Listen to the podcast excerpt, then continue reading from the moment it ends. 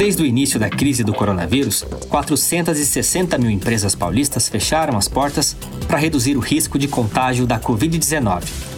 Devido à necessária reclusão, 1 milhão e 300 mil empregos dependem agora de respostas claras e urgentes do poder público.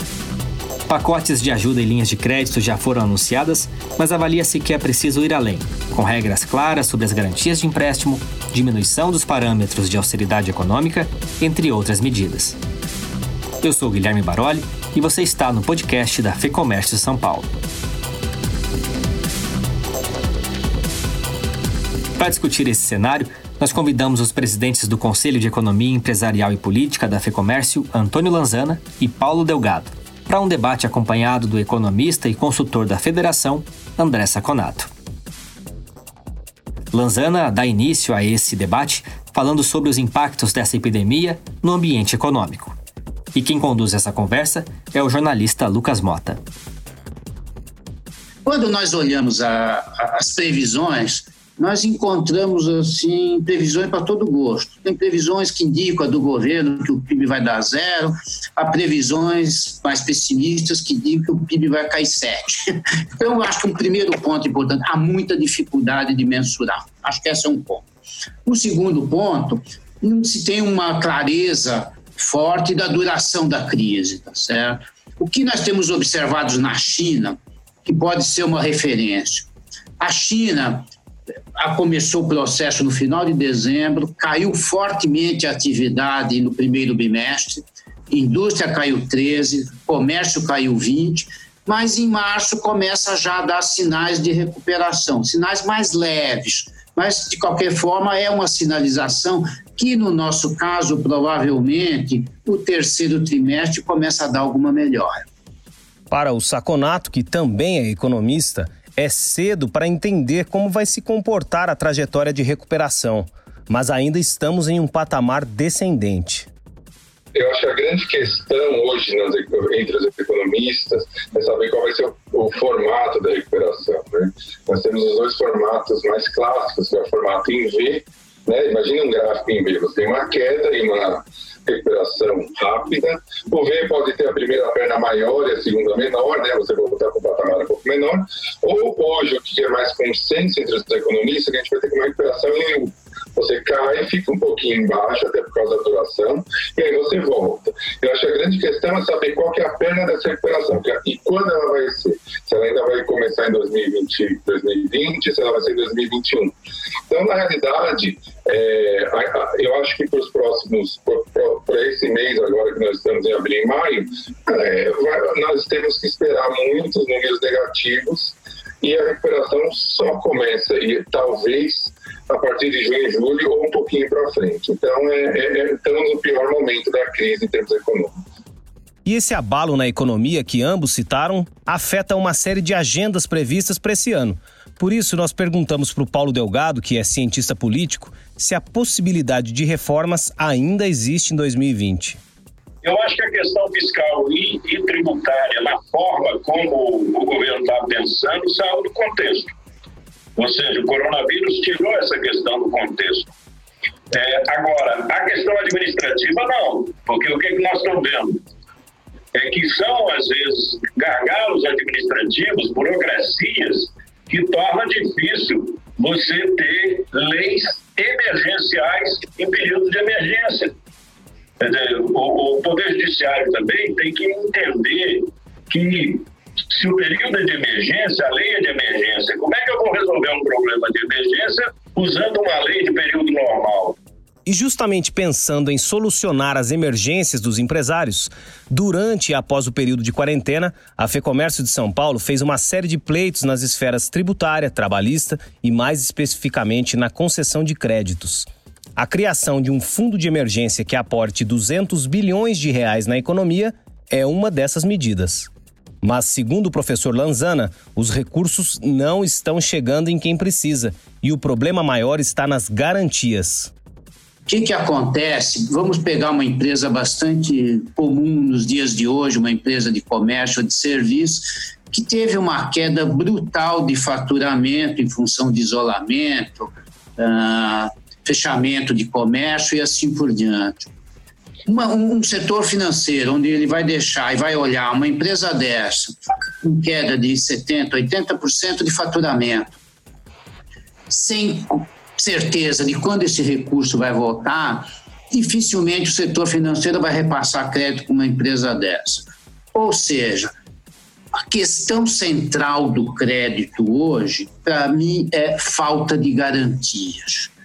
Nesse sentido, a, a sugestão da federação de formar um fundo emergencial de 200 bilhões, importante, com recursos de fundos públicos inativos, que era um recurso que inicialmente o ministro Guedes havia pensado para abater o volume da dívida interna. Esses recursos de 200 bilhões, eles podem ser multiplicados para fornecer garantias muito acima dos 200 bilhões. Então, nós teríamos aí a solução daquilo que eu vejo hoje como principal problema, que é a falta de garantias. Paulo, complementar? É, eu concordo, quer dizer, não há outro modelo político institucional, não há outro modelo econômico que está sendo proposto. Na verdade, está se propondo distribuir colete salva-vida. Né? Você não pode, num, num momento desse, de inundação, você não pode ficar é, querendo, por exemplo, é, pegar somente as pessoas que têm a sua contabilidade em dia ou que têm a sua contabilidade certinha. Às vezes essa pessoa foi pega numa situação de própria crise no negócio dela, mas o negócio dela é essencial continuar.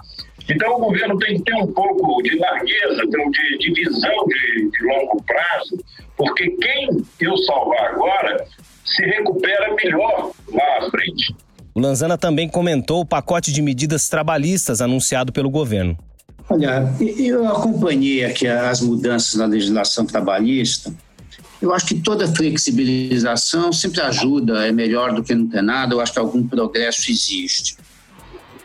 O que me, me deixou assim um pouco mais uh, uh, preocupado, eu diria assim, com a, as mudanças trabalhistas, foi a questão da garantia de emprego. Na legislação consta que você, ah, ao optar pela, pela proporcionalidade de redução de, de, de salários, ou até pela suspensão para algumas empresas até 4,8 milhões de faturamento, você é obrigado a dar depois, pelo mesmo período em que vigorar essa, esse acordo, acordo, não há necessidade de fazer acordo para alguns casos, você tem que eh, dobrar o período em termos de estabilidade de emprego. A pergunta que eu levanto é o seguinte: uma empresa que está com grande dificuldade financeira, que não sabe exatamente quando volta a esse processo, como é que ela pode dar quatro meses de garantia de emprego, de estabilidade de emprego? E nós encerramos o debate discutindo a capacidade de execução do governo federal nesse processo de recuperação. Quem começou respondendo foi o André Saconato. Nós percebemos que há um, uma grande dificuldade em tentar tornar operacional essas medidas.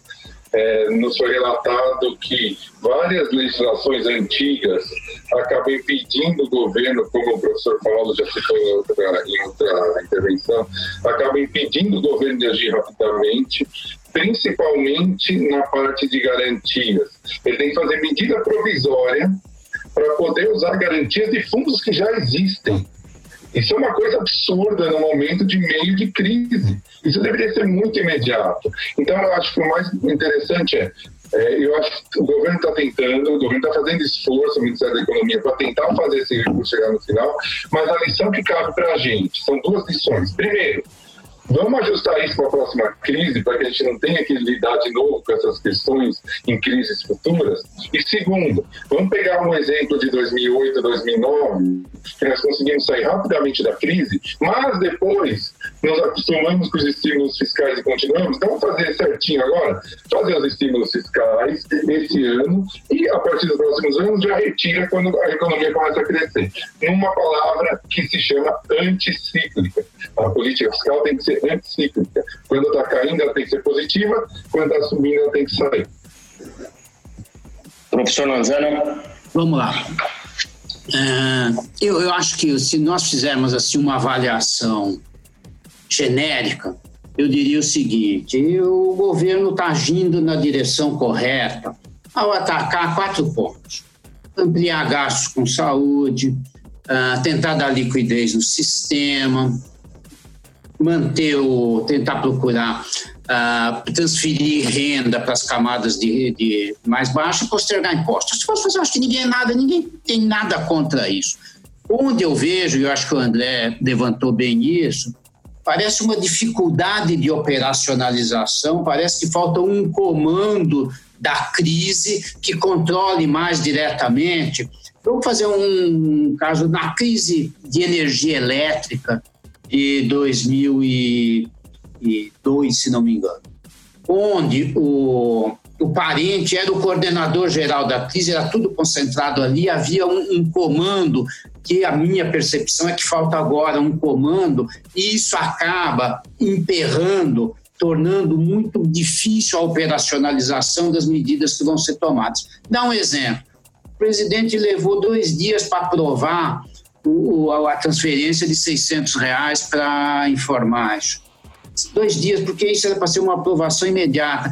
Então, me parece que a, dificuldade maior é a operacionalização, que bate em burocracia, bate em questões jurídicas que às vezes até a gente desconhece. Mas eu diria o seguinte: a direção correta é embora se possa questionar que poderia ser mais forte, de magnitude maior, mas a grande dificuldade que eu vejo é a operacionalização. E o momento exige urgência. Exige urgência para crédito para pequena empresa, exige urgência para transferência de renda, para se evitar o surgimento de maiores problemas sociais.